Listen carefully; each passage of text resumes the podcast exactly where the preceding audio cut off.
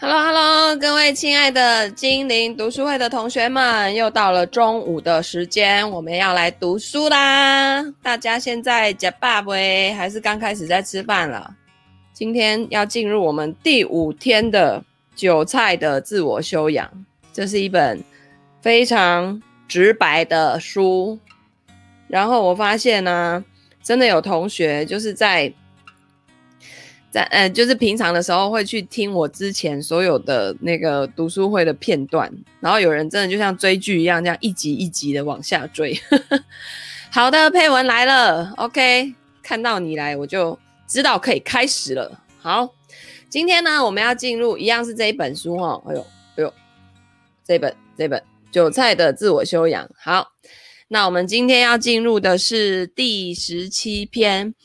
其实真不是谁都能去做早期的。所谓的早期，就是指那个，哎，转圈圈吗？什么转圈圈？你们听是怎样？收讯不好是不是？我看一下哦，是我人在转圈圈，声音正不正常？脸不是重点，重点是声音。声音 OK 吗？声音是不是 OK？我来看一下，声音如果断断续续的会比较麻烦。OK 是不是？好哦，好的，正常，好的。那他那个刚刚提到说，其实不是真，呃，真的不是谁都可以去做早期。所以所谓的早期，就是那个呃，股票还没上市之前就投资的。那种 IPO 之前就投资的，有 A 轮、B 轮、天使轮各种那种融资的第一回合、第二回合、第三回合，哈。他说，思考片面是所有韭菜的通病，就是只从单一角度去切入。OK，不信的话，你走着瞧。做早期投资很难的，只不过绝大多数的人不知道而已。他们只看到早期投资者赚到很多钱的传说，却全然不知道真相。嗯，台湾在做那种比较 IPO 之前投资的人，就是会有很多那种创创投公司哦。譬如说，有些创投公司是嗯很有钱的家族，然后他们自己成立一个公司，然后呢就是用。家族的钱去做很多的各种不同的投资，哦，然后也有那种专业的，他就是专门在看看案子、看项目在做投资的。好，然后这边他说，首先呢，早期投资者的失败项目比成功的项目多很多倍。嗯。你听说的可能是李笑来二零一一年就开始买比特币，二零一五年年末以太坊一出来，虽然李笑来自己并不看好，但是合伙人老猫却抓住了机会。二零一七年 EOS 种子种子期，李笑来虽然不知道，但天使期李笑来就投资了。他们会分种子轮、种子轮的融融融资跟天使轮的融资，A 轮、B 轮，反正就好几回合，然后每一轮。的价格慢，通常啦是会慢慢往上推，好，所以你如果是第一轮进去投资的人，你的投资成本可能，比如说一一一个单位，可能假设十块钱，到第二轮有可能会变成十五块、二十块等等，不一定哈。那除此之外呢，李笑来还投资过 QTUM、ZCA、SH、SA、SIA 什么 GXS、XIN、MOB 哈，老猫的书有一本叫《区块链投资笔记》，我自己都看了很多遍。老猫应该也是在大陆一个很厉呃很有名的投资人吧？这个我就比较没有听过哦。李笑来是在网上公开生存的人，所以他也不会去刻意隐瞒自己投资的失败项目。要是你把李笑来所有的投资项目全部都罗列出来的话，我虽然不隐瞒，但也不好意思四处公开罗列哦。结论很清楚，失败项目的数量是成功项目数量的十多倍。其次呢，早期投资者其实投不进去很多钱，这是绝大多数人完全没有想过的问题。就像有一个 Peter 什么，这不会念，就有一个人，他投资 Facebook 的时候是最早的天使投资人，可是他投进去多少钱呢？五十万美元而已。他也想要重仓，就是就是。压进去很多钱，可是实际上投不进去啊。刚起步的公司给太多钱就会变坏，你信不信？给更多的钱就得占更多的比例，创业者不干也不敢，你信不信？啊，意思就是说呢，呃，第一个就是他如果还是一个刚要起步的公司，一下子就拿到太多钱，很多的创始人就会以为这很容易，他会 那些钱实际上是要给你去。运营去赚更多钱回来，可是很多创始人就会以为那个就是他已经赚到了钱哦，就搞错方向。好，还有更重要的呢，早期投资者由于自己的早期，所以只能成为长期投资者。这个 Peter 在 Facebook 上市之前的相当长一段时间里面，那部分股权是完全没有流动性的。也就是它完全没有办法卖出去的，哦，没有流动性的资产增值跟缩水的，都只不过是账面价值而已。哦，好热哦！等一下，去圣地直播，圣地圣地在哪？哦，你说我这个背景吗？这个背景是那个我们那个。那个那个金钱整理那个少宇少宇助教，他们家外面拍出去就是这样。我上次去他们家，他这个就是绿点财务建筑学院的所在地，然后拍出去就道林老师家啊，然 后然后拍出去就是这么美的画面。好的，好。所以呢，你一开始投资啊，是实际上你的股份在。就是这一档标的在市场上还没有公开发行的时候，它的流通性不会那么好。就是你要卖的话，不容易找到人接手啊。所以，即便它涨了，也都只是数字哦，就账面的数字，它并不是真的你你变现了，然后赚到这么多的钱，不是？好，哎，现在是不是有一点那个啊？我这边好像看得到我的那个，我换一条网路线吧。啊，我们家哦，连我打电话要去中华电信说我要升级到三百 M，他说你升级也没有用啊，因为你们家附近的设备就只有到一百 M，就是他们中华电信的那个路线啊，只有一百 M。我我换一条好了，哎，现在又好了。好，来我看一下哦，哦，所以要的声，你看看。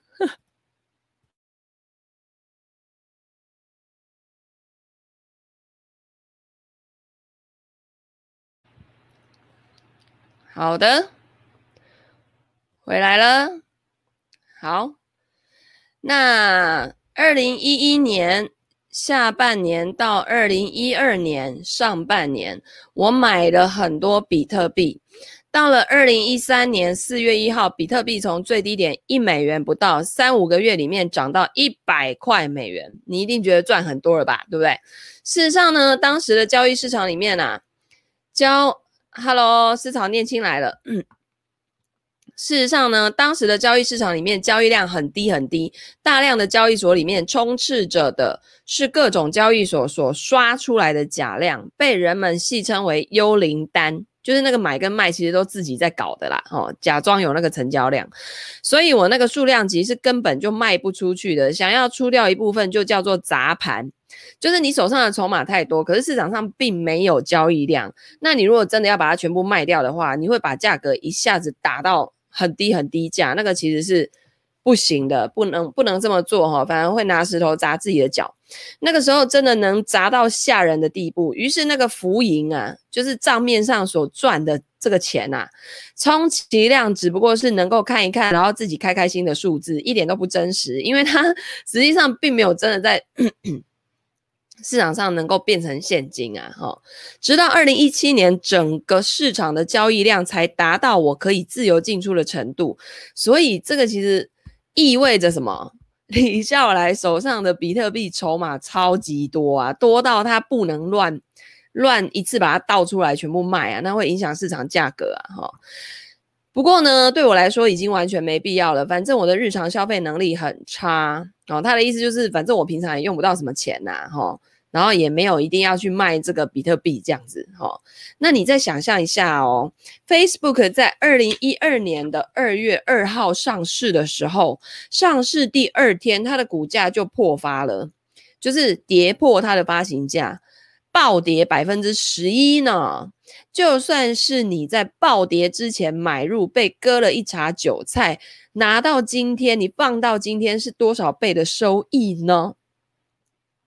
自己去查它的股价历史数据吧，哈，就是哎，爸比，Facebook 现在多少钱啊？嗯，好，他说关键在这里哦。等到 Facebook 上市的时候，肯定不是早期投资了，但是它的盘面更大，它的流动性更好。意思就是说，IPO 之后，啊，多少？三百五十一。呃，我跟你讲，他那个配文这种人哦，一般不是很省，是他们没什么时间花钱。他们其实是花的都是会那种，比如说他可能也会用好的、吃好的，可是他不会无止境的一直把。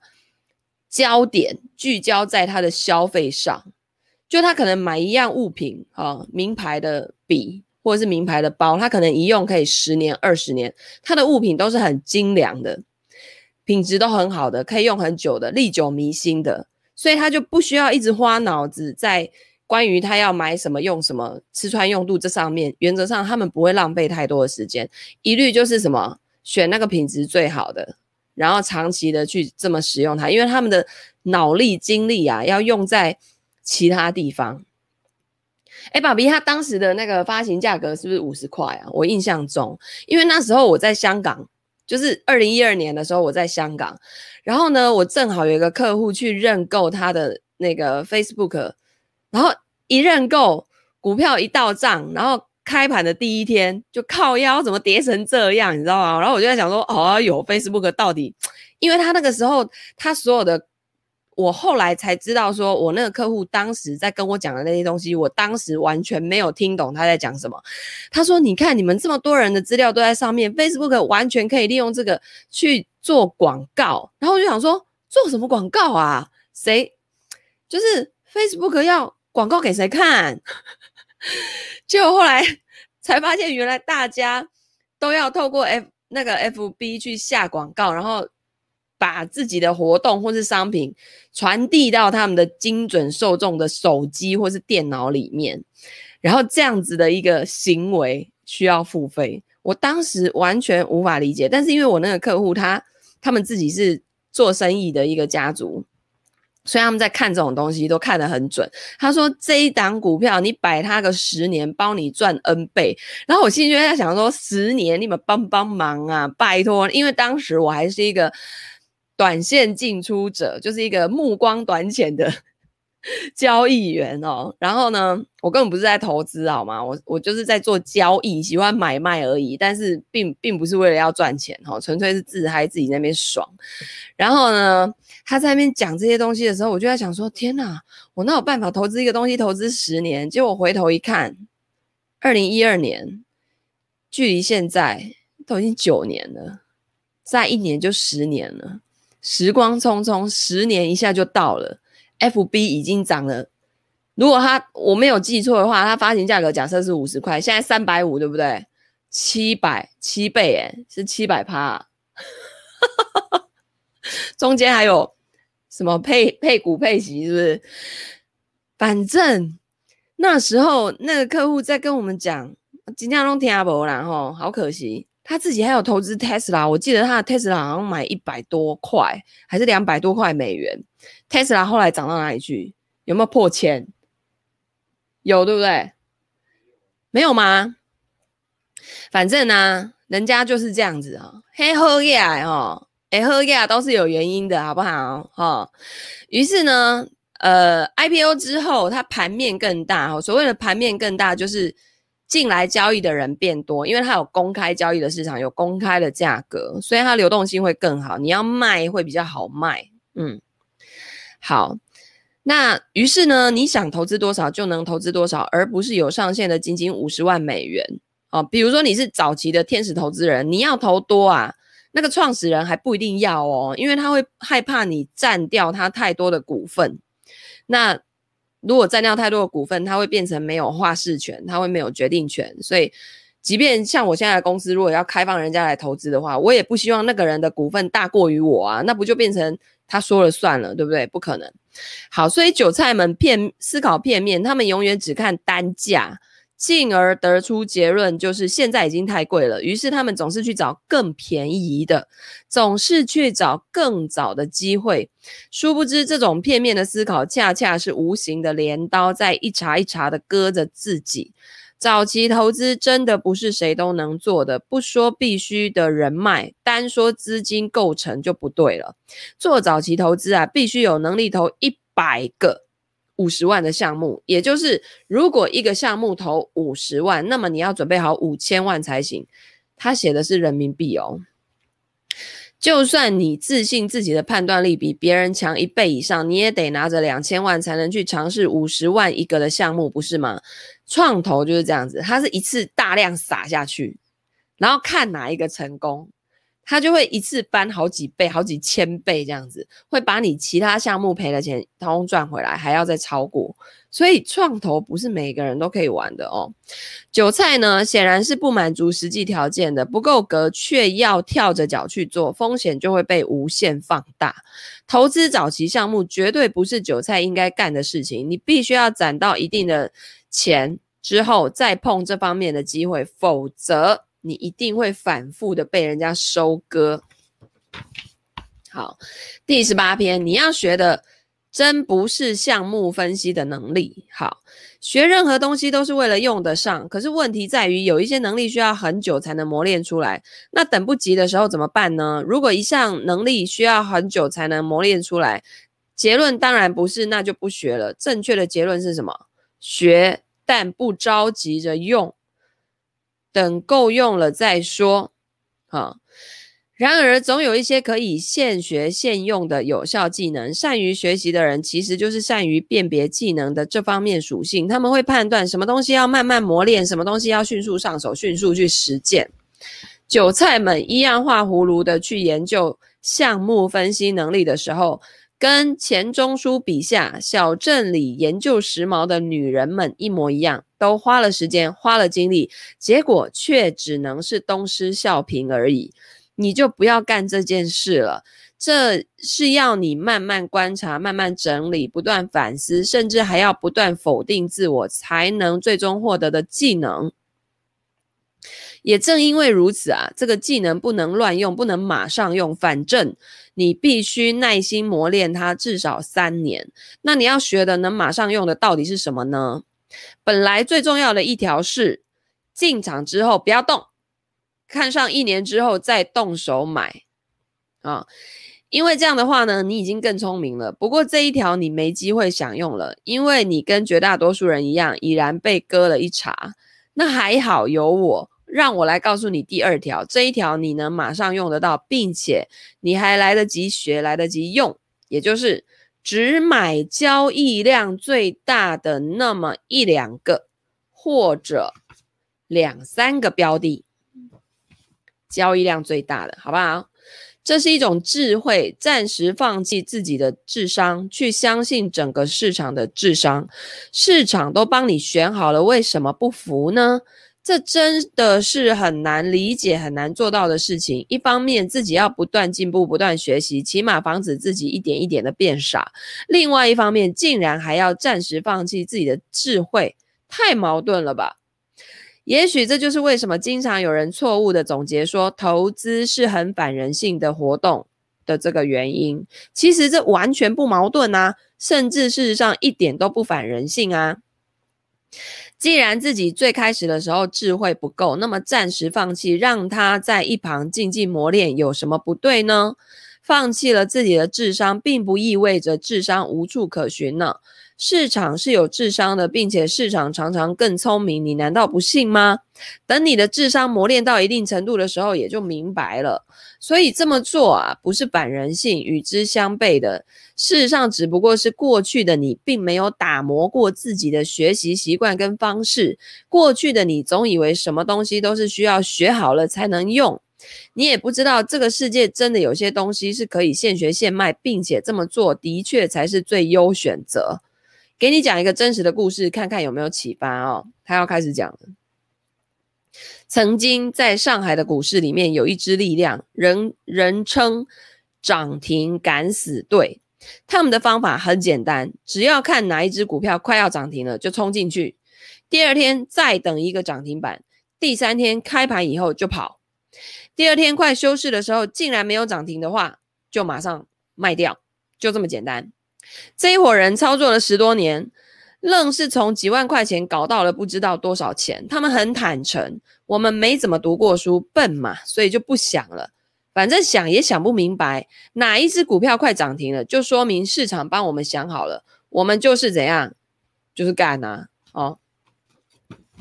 所以呢，你当然不应该一样画葫芦哦。但是你可以从这个实例当中去看到，人家是怎么样避免成为韭菜的。人家有停损策略，人家有停利的策略，更重要的是，人家有放弃自己智慧的智慧，跟放弃自己智慧的勇气。好，其实他这个在讲的就是，你也不用选股了，你选什么股啊？市场上交易量最大的就是最热门的，大家大家那个。呃，已经都帮你选好的，好、所以这跟什么买那个大型权值股，跟买龙头股，跟买台湾五十，其实是一样的道理，哦，就不要再自己 gay 搞在那边选哦，太累了，又要看一大堆财报什么的，对不对？暂时放弃自己的智商，还有另外一个定律作为支撑，在交易市场上，涨得猛的会涨得更猛，跌得狠的会跌得更狠，于是所有的东西都在涨的时候，一定要选那个涨得最猛的。因为从几率上来看，或者说市场在教育你，它更可能涨。在所有东西都在跌的时候，一定要选那个跌的最少的。因为从几率上来看，或者说市场在教育你，它最抗跌。也许你会想，这不是在教我投机吗？别急哦，早晚你会有自己的结论的。只不过呢，在最早期的时候，你智商还不够，所以呢，必须暂时放弃智商的使用而已。他这边括号写了一个。可是不是叫你放弃智商的锻炼，好不好？很多人呢，就是 不用脑哦，不用脑，他会觉得说啊，反正我就是那个啊，哈，人家讲什么我就做什么哈。然后，可是他忘记要去锻炼自己的智商，暂时不使用不代表不锻炼，好不好？观察一下韭菜们，你就知道你有多明智了。他们的智商是随着 K 线在跳跃的，伴随着下注与否倍增的。币价涨了的时候，他们飞扬跋扈；而币价跌了的时候，他们犹如上家之犬。你想要跟他们一样吗？嗯，当然不想，对不对？就跟前阵子那个那个航海王一样啊，一直涨，一直涨，一直涨，涨到我记得长荣涨到两百多的时候，哇塞，那那那股票论坛里面都是股神呐、啊，年轻的股神一堆。后来摔一个月内重跌一百块，哎，都没香哦。丧家之犬。好，第十九篇，韭菜没有生活，甚至没有性生活，这是什么标题？这么厉害？二零一三年的时候，我在北京的车库咖啡演讲，最后五分钟啊，给所有的听众提了一个中肯的建议，就是记住你要有生活，并且生活最重要。五年过去后的今天，你自己打开搜索引擎搜搜一下哦，区块链性生活，搜索结果第一页的文章随便点开，哪个看一会儿呗。那些文章啊，事实上并不是戏谑，确有其事。新手成长为非韭菜最重要的手段，你读到现在还记得吗？嗯，我看一下，好，叫做什么？最重要的手段是什么？有没有人记得？新手成长为非韭菜，最重要的手段是什么？答案是降低交易频率。这看起来无比简单的方法，却最终很少有人做到。为什么呢？因为我们是人呐、我们天生的基因就决定了我们喜欢关注变化，在生活中也一样，我们关注的都是动的东西，而不是静止的东西。这就是为什么绝大多数人喜欢养小动物，相对来看，喜欢养花、养种草、种树的人就少了很多很多啦，对吧？冲进交易市场的新手一上来就会被 K 线各种相关跳动的数字跟指标所吸引，这很正常。中国人参与 A 股市场交易相对还是很幸福的，每天上午那么晚才开市，两个小时之后午休，下午呢也是很早就关市了，所以即便是想盯着看，也就那么一会儿，每天还有十大十几个小时，事实上呢，干脆没得看。所以呢，你从来没怎么听说过 A 股市场上的交易者没有性生活的，下雨天打孩子，闲着也是闲着。而区块链的世界不一样哦，区块链的交易市场里的交易是二十四小时乘以三百六十五天，永不停歇。就算某一家交易市场的系统崩溃了、挂掉了，还有另外。过万家的交易市场在运转，A 股的股民基本上在一家最多两家交易市场交易，而区块链的交易者呢，永远时时刻刻开着五六家交易所的交易界面在交易呀、很多韭菜们恨不得一台电脑上接入五六块五六块大屏幕。那韭菜们的生活，甚至性生活，究竟被什么剥夺了呢？真的是区块链吗？虽然看起来罪魁祸首有点像是区区块链，但冷静的我们知道，区块链肯定是冤枉的。究竟是什么东西呢？啊，是底下这个东西，叫做 Fear of Missing Out，缩写 FOMO。另外一种说法就叫做 Fear of Missing Opportunity。对于上度恐惧，意思就是呢，很怕没有参与到涨跌，可惜会可惜，有没有？但是我最常讲的一句话就是，不要害怕金融市场会不见，你要害怕的是你的钱会不见。你贸然的乱做交易，会不见的是你的钱，人家市场明天照样开，甚至区块链是二十四小时、三百六十五天在开，没有在关的。好不好？那 FOMO 几乎是最有群众基础的东西，而且越是底层，越容易被它左右。你看看传销啦，或者是微商的宣传口号就知道了，几乎是千篇一律的。你已经错过了叭叭叭，后来你又错过了叭叭叭，你现在还想错过叭叭叭叭吗？有没有？你错过了互联网，你现在又错过了什么 AI 人工智慧？到现在最。就是一直去去戳你哦，一直让你觉得你错过了好多机会。好，越是缺乏机会的人，越是容易被这样的巨型给煽动。冷静下来，你想一想哦，就明白了。对啊，是不是哦？因为他们最会善用这种人的焦虑嘛，跟那个恐惧，怕没诶，对没对没对人没丢，好不好？哦错过没关系，黑妹还有新的啊。重点是你自己的财务体质有没有打理好啊？你你没有打理好，你再多好的机会，你都都有办法做到落赛啊，对不对？那个煤炭级的煤炭级啊，然后就永远的在那边一直当那个可怜悲催的上班族，对不对？很可怜。好，那呢，嗯。他说啊，冷静下来想一想啊，你就明白了。如果你是一个并不缺乏机会的人，即便是比特币价格涨上天，你会因为这个事情焦虑吗？不会的，因为你有别的机会啊。二零一八年春节的时候，有一帮人啊，搞了三点钟这个群。就是微信的群组，整天不睡觉，凌晨三点还在聊，甚至在那个别人快醒了的时候，他们刚开始聊，话题漫天飞舞，从历史聊到哲学，从数学到工程，张三李四在里面喷着各种不明觉厉的经济学名词，而且大多数都是肤浅的，甚至还是错的。他们真的是兴奋吗？从另外一个角度看过去，他们只不过是又一批 F。OMO 恐惧症患者而已。每次每一次的周期都会有这么一波人。我已经经历了三五次大大小小的牛熊，牛熊就是多跟空一次的循环。他已经经历了很多次这种情况，这种人啊，见太多了。他们说的话呢，事实上都是在重复之前已经。离开的那一波人说过的话，完全没有任何区别，却都好像是发现了新大陆一样哦。然而，尴尬的是，你已经入场了；更尴尬的是，你已经深刻的体会到了 FOMO。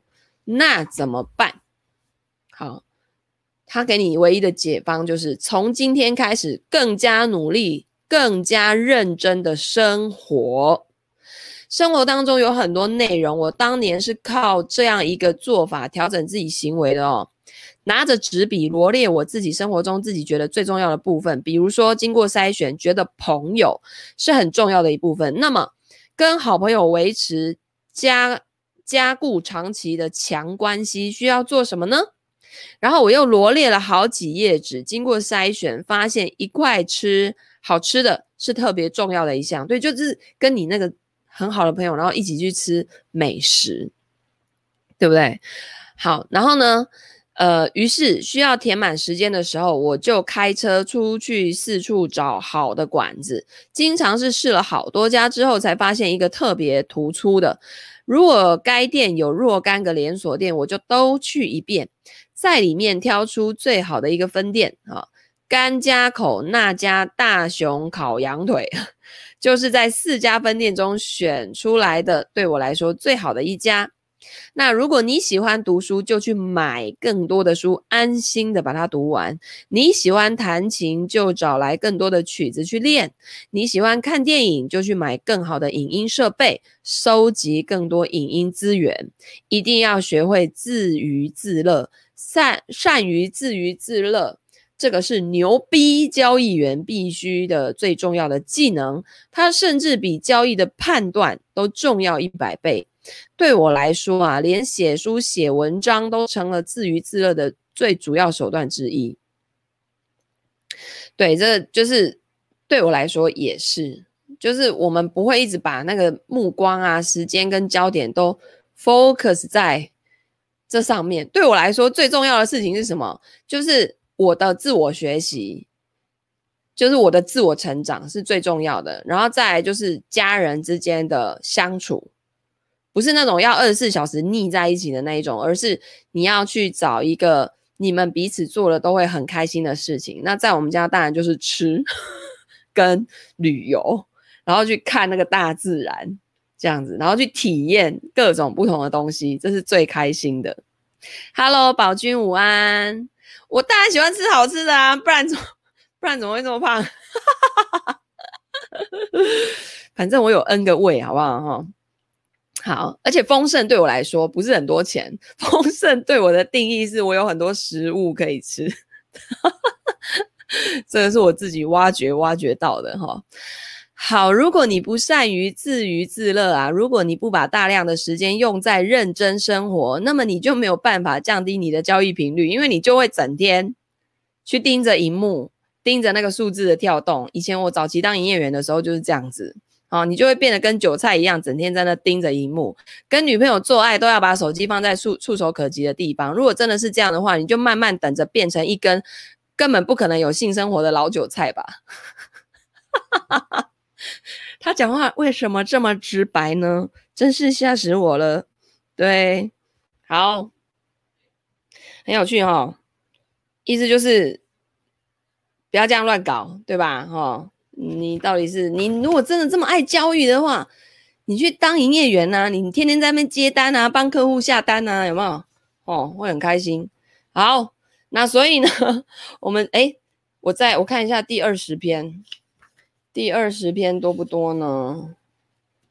好，今天四十分，但我比较晚开始。好，我再念一篇好了。第二十篇，孤独是成功交易者最宝贵的品质。你可以是新手，但你必须不是韭菜。你也可以被割一次，但是你必须不能再次被割。当然，也绝对不能永恒的被割。所以你必须还要做一件事情，叫做孤独的交易。高手们不重视正确，因为谁都可以正确。这并不是什么太难的事情。真正难的事情是你不仅正确，还与众不同的正确，特立独行且正确，才可能产生巨大的交易价值。当人们都不看好比特币的时候，你买入了，而且在随后人们呐、长期在各种媒体上各种宣布比特币死亡的时候，你一直在持有，你正确了。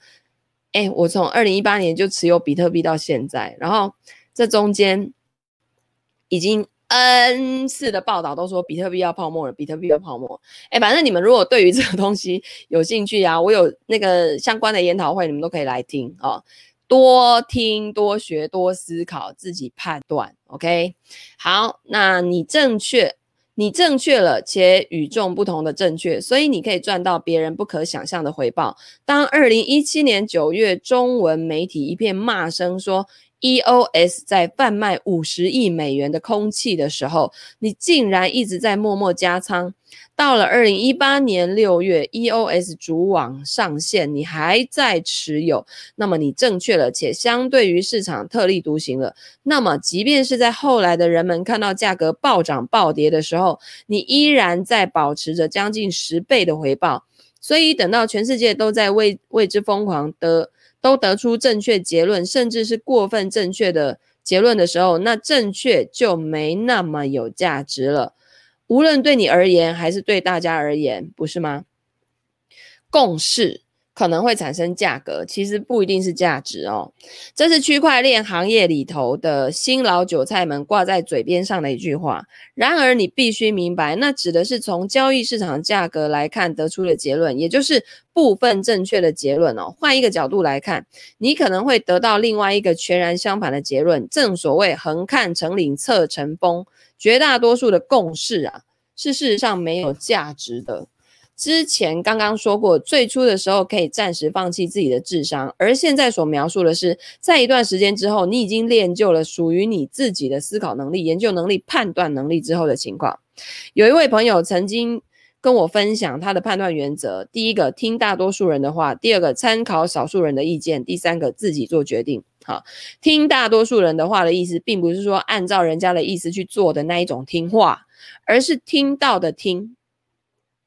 在交易市场里存活的时候，这一条就算了。听大多数人的话，很累、很吵、很没有新意。大多数人翻过来、调过去，说的都是同样的话，讲了一遍、一遍又一遍，走了一波再来一波，说的话还是一样。哈、这一群人走掉了，下一群新的人进来，还是一样。甚至连新闻都没有多少意义去浪费时间。绝大多数的文字工作者其实是商业的门外汉，毕竟术业有专攻。所以呢，记者哈、哦、有的那个数值，哇，金价不敢恭维。黑金价是要来写那个经济啊、商业相关的，黑金价是完全不 OK 哦。所以那个新闻也要自己，其实我几乎不看的哈，那、没有任何参考价值。所以呢，早晚你会明白，用两条就够了。第一个，参考少数人的意见；第二。自己做决定。随着时间的推移，你的思考越来越深入，最终的结果是少数人不存在了，你身边没有谁可以跟你讨论了，没有谁值得你去参考了。在一条路上走得越来越远，最终肯定形单影只，这是没办法的事情啊。于是只会剩下最后一条，叫做自己做决定。好，配文，我跟你讲，那不是只有错字的问题而已，那整个的逻辑论述观点，通通都有问题。那有了记者，真的是阿弥陀佛喽。好，走到这一步的时候呢，我猜你呢一定已经掌握了很多判断，掌握了很多的方法，当然也累积了不少的财富。刚开始的时候觉得孤独，后面就不再如此体验了。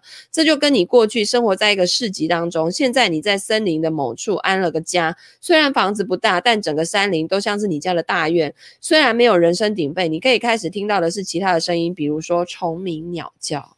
再往后，你会衍生出你的工生活工作方法论，比如在交易上，你就是独来独往的；在生活中，你绝对不独来独往，你广交各路善缘，而且不断地想办法让生活更多姿多彩。于是你会明白，只在生命中的某一个狭小的领域里孤独，不仅不可怕，还会很享受。事实上，在任何领域里面，想要把手中的事情做到极致，都要学会独处。每一个人都有不同属于自己独处的方式。作者说：“我喜欢开车在城市里面游荡，为什么？我并不痴迷于各种所谓的驾驶体验，但开车确实是我比较喜欢的独处场景。诶，我不是开车，我喜欢骑摩托车，然后到处去晃，然后吹风，然后就是。”看东看西看这样子，哎，我就觉得这不错，很开心哦。就是到处游荡这样子，这这个疫情哦，真的在家闷闷坏了，所以有这种机会啊，骑出去的时候，我就会哇，觉得太舒服了。好，车里呢是有一个相对干净安静的封闭空间，开起来之后呢，有充足的理由拒拒接一切电话。那手机厂商呢，早就应该在侦测到手机正在以车速位移的情况下自动拒接电话，而且自动回应对回应对方，你呼叫的号码可能正在驾驶的状态。好，尤其是有了 Tesla 的自动辅助驾驶之后更好了。我的很多判断、很多构想、很多决策啊，都是在车子里面做出来的。因为独处是促进生产力的最佳方式之一，一定要善待自善待自己的孤独，这非常的重要。好，所以。你们要学会跟自己相处，好吗？在交易市场里面呢，这一点非常的明显哦。你必须也只能为自己的决策负责，赚了是你的，赔了也只能是你的，因为那是你的决策。你是用你自己的钱在做交易的，所有由此引发的经验跟教训是你自己的，也很难推而广之，因为别人不是你啊，跟你不一样，有他们自己的历史，有他们自己的偏好，有自己的承受能力。到最后你会明白，你最终的收益跟你的孤独程度一定会同比增加，高度一致。也就是呢，你的做法。越跟市场不一样，通常你的收益是越多的，所以你就没有办法跟市场有什么共识嘛。哦，那你就去想嘛，市场上大多数人是赚钱还是赔钱？赔钱的人多啊，所以你跟他们一样的话，那也就是到赔钱那一边去了嘛，对不对？好，如果你在这方面啊害怕孤独，甚至啊连韭菜都别当了，直接离开交易的世界吧，因为这里对你来说真的非常不安全。OK。哎，念着念着，这本书快要念完了耶！哦，它总共才才多少？才二十？哎，才二十一篇吗？我看看，我今天已经念到第二十篇，二十二，才二二十二篇呢。然后再就是再就结语了耶！哇哦，当然它还有一个是那个那个呃附录哈、哦，应该在在一天或两天就可以把它念完了。哇，我们又要。我们又看完一本书啦，哎，下一本书我想要来念那个也是比较薄的那种，什么什么微习惯啊这种东西哦，我觉得那一本也不错啊，也是简体字的哦。我家书就是超级多，OK，好啦，总之呢，就是希望同学们这个这些心法啊，实际上不管是在交易或是在我们的人生当中都是很好用的哦。如果你觉得今天的分享对你有启发的话，欢迎转发、分享、按赞给你身边所有喜欢。读书的好朋友哦，那我们就明天见啦！我的书签是信用卡，并不是好吗？是这个，这是别人送我的，这是他自己画的，我的一个朋友送我的，只是黑色，看起来很像黑卡，是不是？你们以为我是用黑卡，是不是？哎呦，真的是 太看得起我了。好啦，谢谢各位同学，大家拜拜。